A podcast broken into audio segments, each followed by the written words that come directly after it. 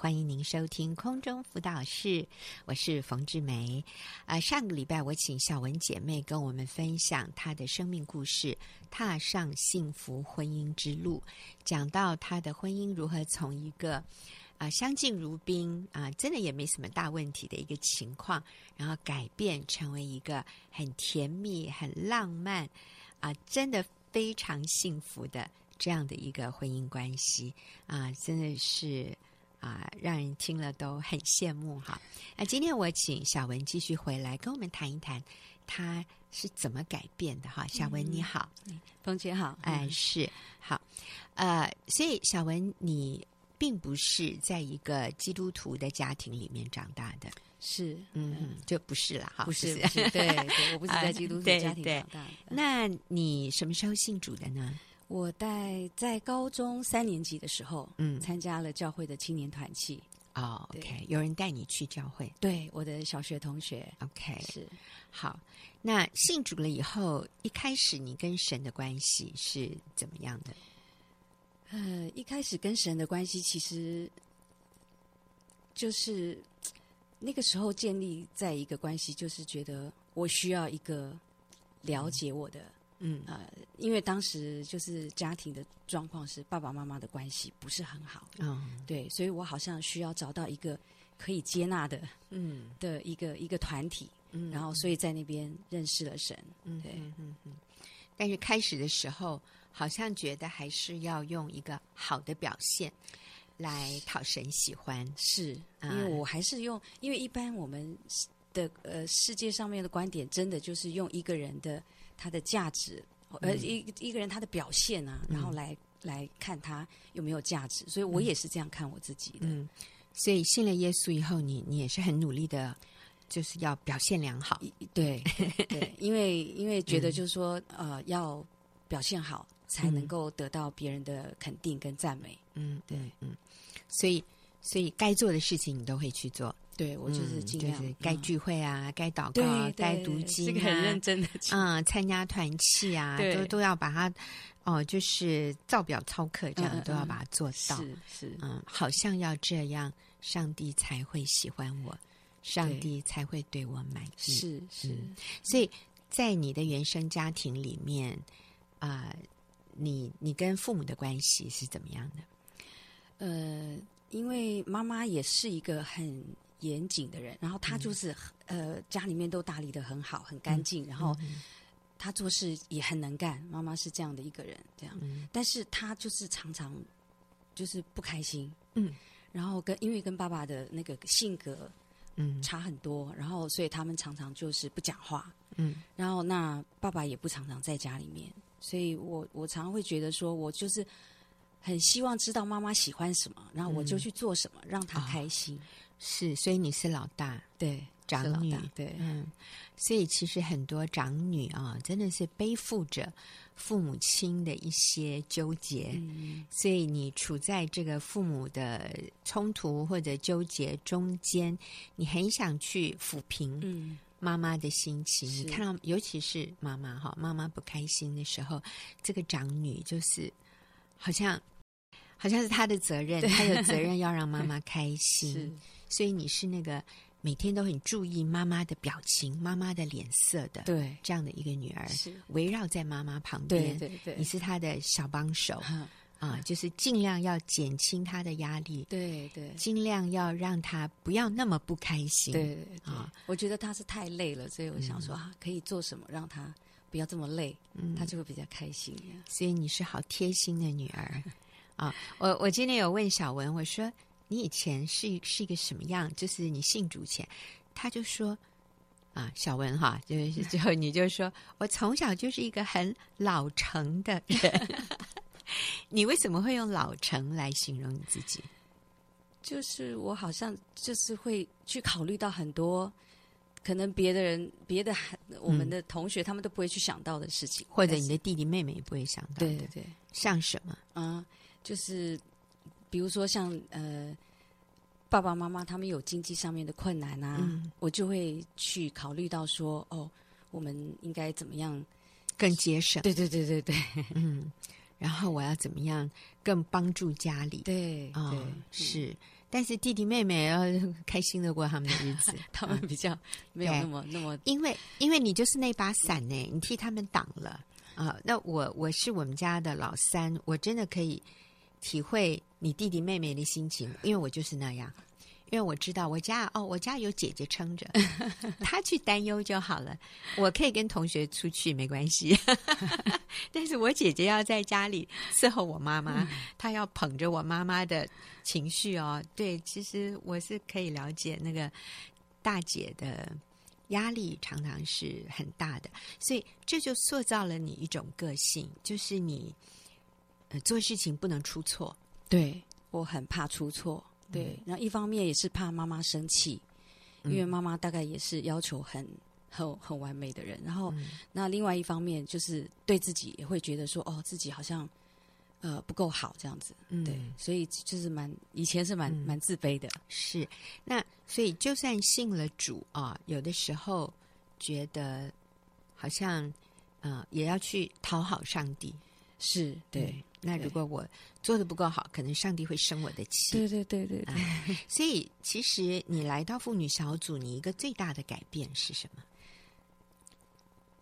就是一个很很完全被接纳的那种感觉。嗯，就是不论我的个性怎么样，不论我的表现怎么样，就是真的从里到外的那种感觉，就是。我就是这么，我就是这么好，不管我是什么样，然后我就是这么好，这样子，我，就是这么宝贵，对对对，这么有价值，对对对，那种那种被接纳，我觉得让我觉得非常非常的感动。嗯，对啊、呃，我想小文在这里讲的就是一种安全感，就是知道自己是被认识、被了解，对，但是同时是被接纳的，对，对，就是上帝，你了解、你知道、你认识我所有的不堪。你知道我所有的软弱，嗯，你知道我所有的惧怕，而你竟然完全接纳我。嗯，你跟我说 “It's okay”，没关系，我知道。嗯，但是我仍然喜欢你，我仍然爱你。是你，你不用努力的来讨我的喜欢，因为我已经很喜欢你了，我已经完全喜欢你了。我不可能比现在再更加深一点点对你的喜欢。嗯对你的爱，我就是这么喜欢你。我看到你，我就是这么开心。其实上帝是这样的看我们。嗯、呃，有的时候我们看上帝啊、哦，会有一点像我们看父母一样。我们常会想：妈妈今天开不开心？嗯，爸爸今天是不是又在生气？所以也有可能我们把这样的一种印象带进我们跟天父的关系里。天父，你今天是不是又？对我有什么不满？嗯，你今天是不是觉得我又表现的不够好？嗯，所以我们会害怕上帝生气。嗯，我们会觉得，如果我再做更好一点，上帝，你是不是就也会对我好一点？嗯，你就会给我多一点的恩典。哦，你就会让我的小孩呃表现也好一点啊，或者你会让我的先生就更爱我一点，或者你会让我的身体好一点。我今天嗯身体不好，小孩不听话，先生不爱我，那是因为我我让你生气，所以上帝，我要我要我要更好的表现，那可能你就会多爱我一点。我我想这是我们很多人对上帝的误解。嗯，啊，我真的要说各位。你知道上帝爱你，他按我们的本相爱我们，接纳我们，他认识我们，了解我们，他赦免我们一切的罪。你你不用做什么来让他更爱你多一点，你也不可能做什么让他少爱你一点。他对你的爱就是那么样的完整、完全，而且是无限的。圣经说，天离地。有有有天离地有多高，啊？那神他对我们的爱也有多深啊？那东离西有多远？他让我们的罪离我们也有多远？所以他是不纪念我们的过犯的，嗯嗯、他是不不记录我们今天又犯了什么错犯？他是他赦免我们一切的罪，他按我们的本相接纳我们，爱我们，是但是他是希望我们成长的，所以不是说我们就摆烂啊。嗯上帝是希望我们越来越成熟，越来越、越来越活得像基督。但是这个不是一个他爱我们的条件啊！所以小文，你说你当你明白了啊，上帝是这样爱你的时候，他就你就被改变了，你里面很多地方就放松了。对，因为以前，呃，我记得小时候爸爸就常常说我动作很慢，嗯，那我对这件事情我就很敏感，嗯，但是后来我慢慢就接受了，对、嗯、我就是这样子，可能不是那么那么快的，我就是慢一点的，对，嗯、然后我也很感谢我爸爸信主之后，我发现他也慢慢的开始给我鼓励，就是他会说。啊，你动作比较慢，但是你就是比较细心，嗯、所以我觉得对、嗯、他也在学习接纳。嗯，而你知道吗，小文，我我越来越观察是这样，当我们可以比较接纳别人的时候，嗯、你知道那代表什么？代表我们已经比较接纳我们自己。嗯啊，我我不能接纳别人，我不能接纳我先生，我不能接纳我孩子，是因为我还不能接纳我自己。嗯当我能够接纳我自己，就是当我可以从神的眼光看到我的宝贵，看到我是蒙悦纳的，看到我是被赦免的，我就有那个能力去悦纳别人，去接纳别人，然、嗯、然后也去饶恕、原谅别人。是。啊、呃，不完美的地方，对，对，对，所以这个好棒哦。好，小文，那你说一下，嗯、你跟你先生结婚的时候，哈，就是以前当你还不太能接纳自己的时候，其实你也不太能接纳你先生。虽然表面看起来你们的婚姻没什么大问题，哈、嗯，但是那时候你其实对先生心里面也是有一些不满意的，哈。说一下，嗯，对啊，还是会有一些这个小挑剔啦。嗯、因为我我先生他是一个很细心的人，然后。嗯做事就是很很要求完美，嗯嗯嗯。然后呢，他比如说他有一些的小呃小毛病哦，习惯习惯一些习惯。然后他比如说我洗衣服，有时候。一下子忘了，然后放洗衣机里面，可能放了三四个小时。嗯哼，然后忽然想起来，赶快要去晾的时候，嗯，他一定会跟我讲说，那衣服有味道，嗯、要重洗一遍。放三小时不行了，对对，要重洗。对，他说会臭掉。所以他对这些事情就是很很在意。嗯嗯，然后或者是比如说像那个那个碗碗筷洗好了，我没有放，马上放到那个烘碗机里面，然后放在外面，然后我我觉得才也过了几个小时，我想。如果再用的时候就拿起来用就好。他也说不行，要洗过再用啊，再洗一遍。哇，那这个我都不及格呀！我洗完我就是放在那个那个架子上，我也没放烘碗机啊。我们有烘碗机啊，我也懒得放。他就等一下就要用啊，对，不行啊，他他再洗一遍，他就觉得这样子可能有蟑螂爬过啦，或者有有那个啊灰尘，对对对对，他就很在意这些事情，这样子。那以前我会觉得啊，我就要跟他吵半天这样子，但是后来，呃，也是就是在小组里面，我们就是讲到说，呃，没有没有缺点，只有特点。啊，除非说是犯罪了哈，是。那但是像这种晚洗几次啊，这些生活的小习惯这样子，对啊，所以就叫特点，对对，所以后来我觉得啊，这就是我先生特别的地方，嗯，那所以我就是如果我能做到的，我尽可能的做，但是有时候我还是做不到，不过我先生很好啦。他并不会因为这样子勉勉强我一定要做到，哦、是。对，但他就自己去做，对，他就自己做。但是以前你是根本不能接受，甚至心理论断，应该是说，我以前一听到，我大概就有反弹了，嗯，我立刻跟他反驳，然后我就要跟他争辩，嗯嗯嗯，就是要告诉他说，他这样子。呃，不合理，哈哈，对。那现在呢？呃，现在的话，我通常就是不会不会讲什么这样，就去做，对对对对，就去做。那啊，所以现在你觉得你你先生是怎样的一个先生呢？我先生就是没有缺点的先生，他真的是太好了，因为他他对我们很多很多事情，他真的都很支持我们。嗯，然后呢，他呃。个性也很好，他几乎不太跟我们大声讲话啊，嗯，因为他就是非常非常的有耐心，然后呃，就是非非常能够能够像我们孩子他们有一些一些想法或者什么，他都很能够很耐心的去听他们讲，然后去听他们的想法这样子。所以在你的眼中，他根本就是完美男人？是的。所以你先生好幸福。来告诉我们，今天早上你还跟你先生说了什么甜言蜜语啊？哦，今天早上要出门的时候呢，呃，我就跟先生我亲了他一下，然后跟他说，嗯、呃，因为我们家的房子最近在整修，其实真的事情很繁琐，嗯、啊，我都觉得说好复杂，然后觉得有点这个。头脑都快塞不下了，那么多事情。嗯、然后，可是他还在出上班之前，我们一起去看了一下那个柜子的问题啊。然后，呃，结束了之后，他还赶去上班。嗯，然后我就亲了他一下，跟他讲说：“我说你真的是太辛太辛苦了，然后太为我们的家庭。”付出，然后你不但要顾家里面，还要顾你的办公室的工作。嗯、我说真的是很很谢谢你这样子。对呀、啊，你实在是太棒了，我实在是太仰慕你了哈。我觉得先生是他可以感受到你对他真诚的欣赏、感激和仰慕、肯定，你知道吗？我觉得他就已经吃了大力丸了。他今天一天，他再怎么忙，我相信他的心里是。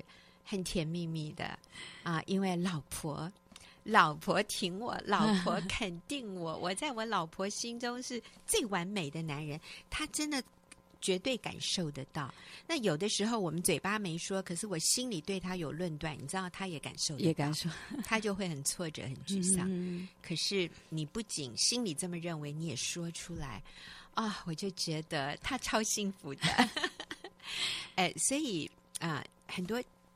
姐妹，我真的要提醒哈，有的时候我们都觉得这个男人嗯没什么担当啊。很多女人对先生的抱怨，就是觉得这个男人没有担当。呃，于于是乎，这个女人就跳出来帮先生扛很多的事情。嗯、那你知道，这个男人他就越来越退缩。如果你觉得说他赚钱赚的不够，你说老娘我我赚的钱 比你多，所以你站一边去啦，看我的。那你知道这个男人他就越来越自卑，他的肩膀就越来越下垂，他的眼神就就越来越越两眼无神，他只能往下看，他不能往前看，往下看什么就打电动吧，你知道吗？就就躲在手机里了，他就逃避现实。但是如果一个女人愿意把这个男人本来就应该负的责任还给他，让他去养家，让他去赚钱，那你就千万不要说他赚的少，嗯，你就要跟他说：“老公，你赚多少，一定可以够我们家，我就想办法只用多少。这个可以删掉，那个可以，我们甚至可以搬到一个一个更啊、呃、不用花费那么高的地方，你知道吗？你就全力支持他，嗯、这个男人。”他的眼睛里就开始明亮了，他就有神了，然后他的肩膀就挺起来了，他的膀臂就变粗了，因为他感觉到妻子、孩子尊敬他、仰慕他、依靠他。你知道，这个男人的自信就慢慢起来了，他的责任感就回来了。所以我觉得。啊，小文讲的哈，就是今天你先生在你的眼中真的是那个完美无缺的男人。可是听众朋友，你要记得啊，他现在并不是完美无缺，对不对？如果一个女人要挑的话，也可以挑这个男人说，你看他这么吹毛求疵哈。还有，诶，我也了解小文的先生是一个非常循规蹈矩哈，忠厚老实。有板有眼，所以这样的人有的时候比较不浪漫，嗯，比较不会说走，老婆，我带你去出国旅游啊。这个男人可能假日觉得他最想做的事情就是在家里哈，呃，那但是太太不挑剔，太太就是接纳满足。我的先生怎样，我就是喜欢他这样，你就不要挑剔，说他不够浪漫啊，他不够。有那个冒险犯难的精神，带你们去闯天下。但是相反的，如果你的先生是那种冒险犯难的，甚至有一个姐妹说，她先生什么呃晚上七八点跟她说，我们去垦丁，哎，他们住台北，哎，所以我们今天晚上就去垦丁，就要他太太在半小时之内把全家的行李打好。他说我等下回来，我们就开车冲去垦丁。他就真的陪他先生过这种疯狂的日子。那你的先生如果是那样的人，你也要看他是百分之百的完美男人。你知道这个这个男人的信心就被建立。所以我从小文的身上，我看到她接纳她的丈夫，是从先接纳自己开始。哈，所以其实我们接纳孩子也是一样。是，哎，你简述一下，我只给你一分钟，讲你跟你孩子的这个，你孩子读高三的时候发生什么事？嗯，对，那个老大读高三的时候，他就是常常因为早上起不来，他很累，然后他就他去请假。然后请到最后已经快要这个操心已经快要扣分扣到不及格了，然后我就很替他担心这样子。那那这个这个状况，我当然就是学校跟我说他这样可能不能毕业哦，然后我就很紧张很担心。那我也跟他讲，然后就觉得说，呃，希望他能够改变这样子。然后呃，因为因为。考虑到他以后的这个升学，结果他他就跟我讲说他自己有打算了。那在我看来，我是觉得说你不能毕业就是不能毕业，有什么打算呢？结果 他竟然跟我说，他如果不能毕业，他也准备好了用同等学历去报考大学。嗯，那因为他已经查了是可以的，对，是我们不知道。是是是，所以有时候就是我会觉得说，以前我对孩子也是。总是觉得说，我当父母，我我当妈妈，我可能比他们经验多，我比他们呃，这个就是有有很多的知识，我我希望说他们能够听我的这样。但是后来我也发现，其实孩子们他他们有他们自己的规划，有时候是我超过我所我想象的，所以我也学习谦卑，跟孩子能够有比较对等的那种沟通，然后理解这样子，然后有时候也是必须冒险去尊重他们的。那个做法跟选择，所以尊重是需要冒险的。嗯、对对，甚至有的时候孩子他是犯罪，嗯，哦，或者甚至犯法，但是我们已经表达了我们的立场。可是他如果仍然坚持要这样去做，嗯、呃，他如果已经成年了，他就必须为自己所做的这个错误的决定去承担是那些后果。嗯、那那对我们来说也是需要凭信心，信靠神，是说我们的孩子在上帝的手里。不过小文的这个儿子，我我听了这这厉害嘞。他说，其实他学分已经修满了，他是绝对可以毕业的。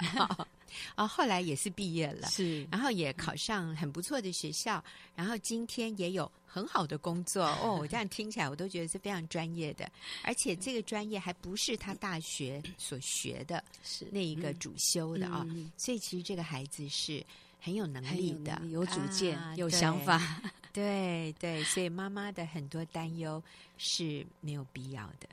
哎，我们尊重他，我们。我们尽了我们所能的，我们剩下就是把它交托给神。我们好，谢谢小文的分享啊。那啊、呃，以后有机会再请小文来跟我们分享其他的生命故事。谢谢。那我们也休息一会儿。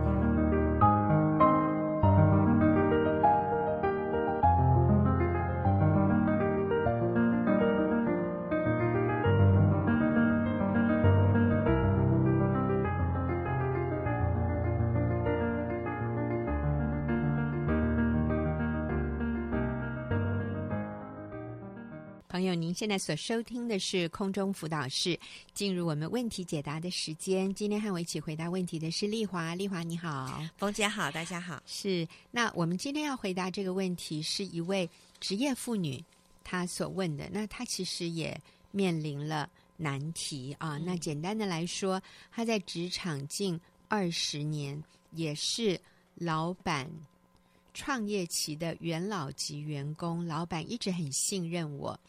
一些私人的行程安排和重要公司策划都交给我办。呃，那重点就是这位女士呢，她是等于是家里的经济支柱。嗯，先生有工作，但是先生的工作不稳定，啊、呃，收入应该也没有姐妹的好啊，所以，呃，可是。他觉得可以陪伴孩子的时间真的很少，所以感受到他是想陪伴孩子的，可是他又觉得他又不能不工作，对，嗯，不过这个看起来孩子还是会会回家的啊，他是想陪伴孩子。好，所以呢，他说：“我常常都在想，这样的日子还有六年就结束了，就是六年以后，两个孩子都会大学毕业。嗯、只能求这段时间先生不要再出什么状况之外，不知道我还能做什么。所以感受到，啊、呃，这位姐妹她是觉得她不得不工作，可是，啊、呃，这样工作下去，她里面其实是没有安全感的，因为她对她先生也不满意，也觉得。嗯”想多一点时间陪孩子，也没有体力，也没有时间，所以他问他还能怎么做？嗯，哇，丽华，你是过来人，对，嗯，其实啊，我呃，这个姐妹是一个职业妇女，那种蜡烛两头烧，然后又嗯做到，其实又变成家里的经济支柱，她、嗯、先生也是。哦，就是依赖他这样，我是感觉到他里面有很多的无奈，嗯，很多的矛盾，嗯，然后也有很多的埋怨呐、啊，嗯，对，然后对先生，对，嗯，对孩子，还有对孩子，他也觉得，他说还有六年，就表示他应该还有孩子在念高中，对，对，可能高中之后六年都孩子都大了，嗯，那他可能也想。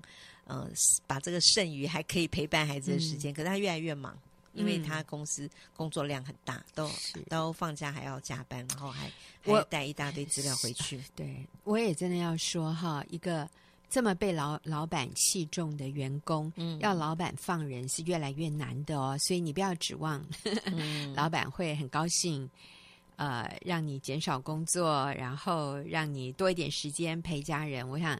这个决定必须是你自己要做的决定，而不是说这个环境会促成。嗯，是，嗯，我觉得我们整个这个世界的价值观，就是常常会鼓励女人要去做女强人。嗯，就是好像我们要在工作上要有很好的表现，然后而且追逐，就是我、嗯、呃成就是工作上面的成就感，然后甚至。更是觉得这样的女强人是能够可以兼顾家庭，然后又兼顾啊、呃、一切。那我自己过去其实这个也是我年轻时候的目标，嗯、对。那所以我就是事业家庭兼顾，对 你的目标嘛？你说我的女强人啊，女强人成为一个女强人，嗯，然后就是要工作能力越来越强，然后那个在工作上又有很很。很高的表现，这样子。那所以在那样的努力情况之下，呃，我也跟这个这个来问问题的人差不多，就是我过去的收入比先生高。嗯，我觉得当我追逐世界的肯定，然后追逐呃成为一个女强人的时候，对我先生是非常非常大的亏损。对，对先生是亏损，怎么说？嗯，因为呢，当我呃表现得很杰出的时候，先生会。因为我觉得每个人的工作哈机会不同，嗯，不是我先生不努力，我觉得也不是这位他的先生不努力，是机会有时候机遇机运的问题。那还有就是，如果呃过去我我比较呃也在工作职场的时候，我先生会相对的形成一种依赖感，嗯，就是他会觉得反正我太太也有在工作，嗯，那我有的时候。我我就不用那么积极，那么努力，所以，嗯、呃，在我们年轻的时候了啊，我已经辞职二十年了。那二十年之前，嗯、对我跟我先生就是因为这样，那我的我工作虽然很忙碌，然后那他会觉得反正老婆也可以有收入，所以他就有很多空余的时间。他不是家里的经济那个最主要的经济来源者，所以他把他空余的时间都拿出去应酬。嗯，他就，而且他其实面对我是很有压力的，因为我也常常会不是那么呃，因为我在外面是很忙很累，然后职位也越来越高，养成的那种也有那种骄傲，嗯，所以对我先生是不太不太敬重，而且常轻看他，嗯，所以我先生也是一方面他觉得他家里对他经济可有可无，嗯，然后另外一方面就是。呃，在家也没有得到应得的尊重、敬重跟仰慕，嗯嗯、所以他当然就到去外面找朋友啦。对，他就喜欢在外面呃应酬、喝酒。对，然后跟朋友在外面一拖接一拖，嗯，每天回来的时候都是半夜，要不然就是清晨，喝得烂醉。嗯，对，所以对我先生有很多很多的亏损，然后我们的关系就掉到一个那个死胡同里面，几乎几乎出不来。嗯，对。那一直到我辞掉工作之后，那我先生才刚开始的时候，他也还是觉得他没有办法扛经济，他觉得因为我有四个小孩，然后呃开销又这么多，他就觉得他他会害怕。刚开始的时候他会害怕，嗯，但是我就是下定决心，那个时候。呃，辞掉工作，那我先生的自信心是越来慢慢的越来越建立，越来越建立。嗯，对。然后一直到现在，我先生是非常非常有自信，因为当我不工作的时候，我先生是卯足了劲。然后他刚就是骑着摩摩托车出去跑业务，那个劲哦，就好像他刚出社会。我看他出社会的时候都没有这么卖力过。是。因为他压力来了，他的他的责任来了，嗯嗯、他是一个有责任的人。是过去我把他的责任感都抢走了，就是我、嗯、我已经把他的那个男男男人气概，我觉得都被我掩盖住了。嗯，那后来我先生出去打拼，哇，他其实是非常非常卖力，而且非常努力在工作，就反而变成他也没有时间去应酬。嗯，然后还有就是他回到家以后，呃，我是。我是把家里啊、呃、打扫的干净，然后为他预备很好吃的饭食。所以我现在现在最喜欢的一件事情就是回家，嗯，回家吃饭。昨天他都还在跟我讲说，回家吃老婆做的饭就是我最大的享受。阿门。对，嗯，嗯，所以我觉得女人啊、呃、太强，就是如果我们的目标啊、呃、高过先生太强，我觉得对先生是一个亏损。嗯、所以给这个。这位朋友的建议是，我觉得他依然是可以选择辞职，嗯，不见得是孩子小的时候才值得我们辞职。啊、嗯。呃，那最近其实发生一件事情，我觉得好有趣，就是我们几个朋友在一个餐厅，呃，要吃饭，所以丽华就负责定位，嗯，那因为丽丽华姓祁嘛，哈，祁连山的祁，所以我我是第一个到那个餐厅，我就说。呃，我们有事先定位哦，嗯、是齐小姐定的。然后那个老板娘就看，她说没有，没有姓齐的。她说只有姓陈和姓王的。我说那不对不对，这个、嗯、这个人姓齐。那我就想，哎，那丽华会不会用我的名字定呢？嗯嗯、所以我说，是那不然有没有姓冯的？这样，嗯、老板娘还这样瞪我，还不是那个小姐啦，接着还瞪我说。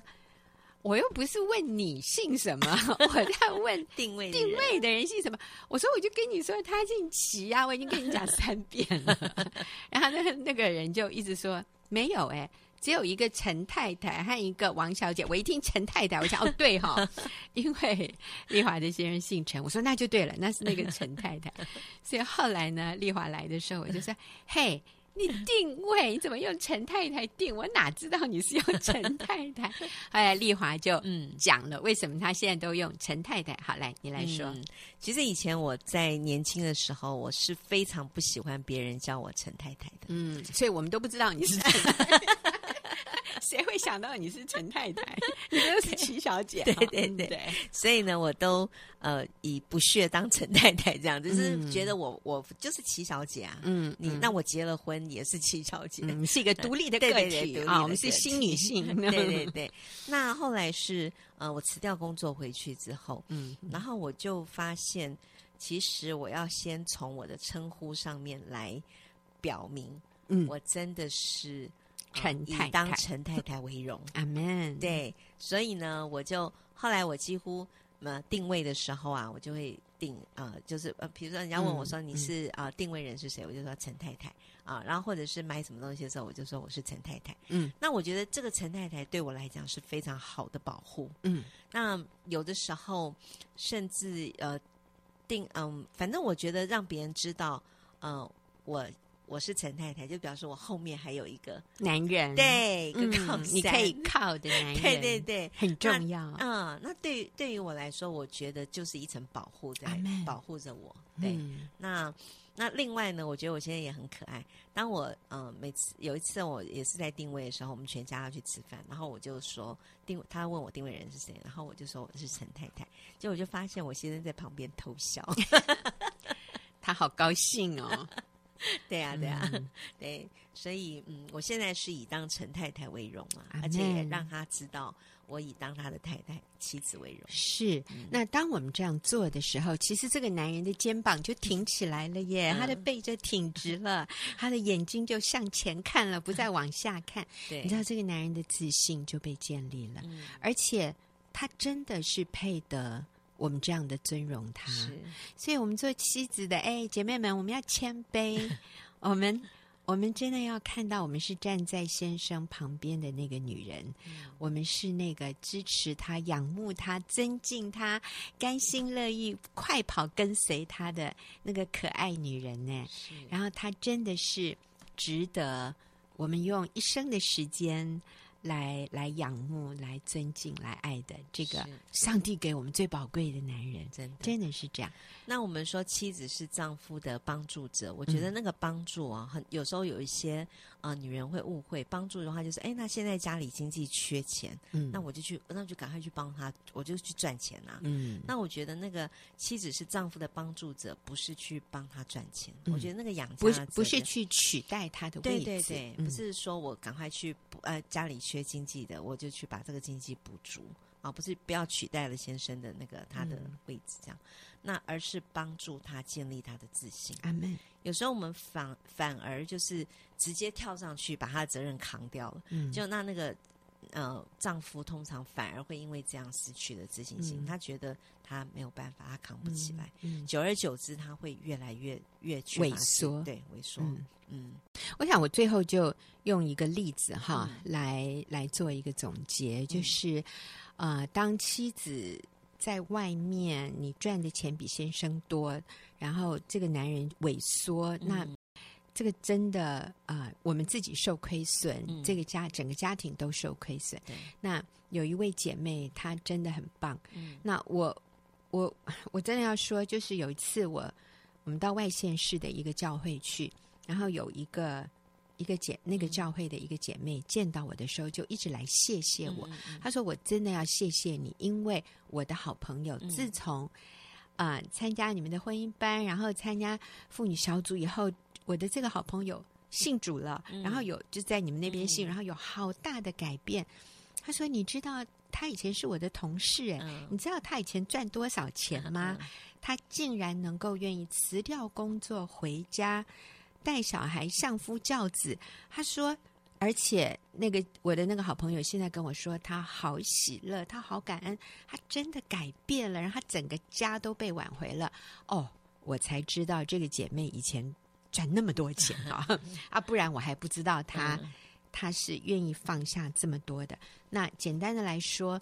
就是我们讲到的，呃，不是我在外地遇到的那个教会姐妹，嗯、而是她讲的她的同事哈，我们就说 A 姐妹好了。嗯，那这个 A 姐妹之前也是，啊、呃，先生有外遇离家，然后 A 姐妹就啊、呃、上班，自己带着孩子就回娘家了。嗯、可是当她啊、呃，就是接触到我们婚姻的课程，他信了耶稣，她、嗯、就决定他。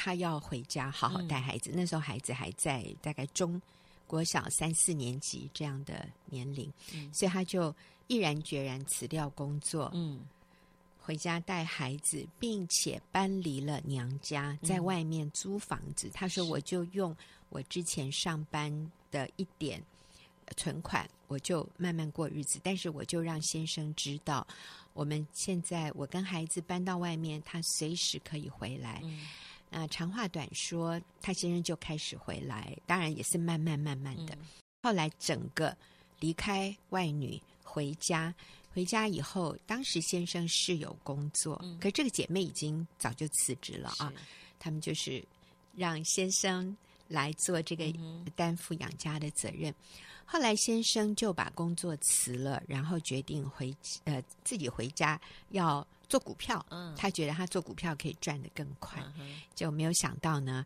越做越赔呀、啊，就把娘家、把婆家的钱赔光光啊、哦。嗯、那真的哇，这个时候很危急了。先生就一直跟太太说：“你再出去赚钱吧。嗯”那、嗯、这个太太就仔细想了，嗯、他就决定不要，是他不要出去赚钱。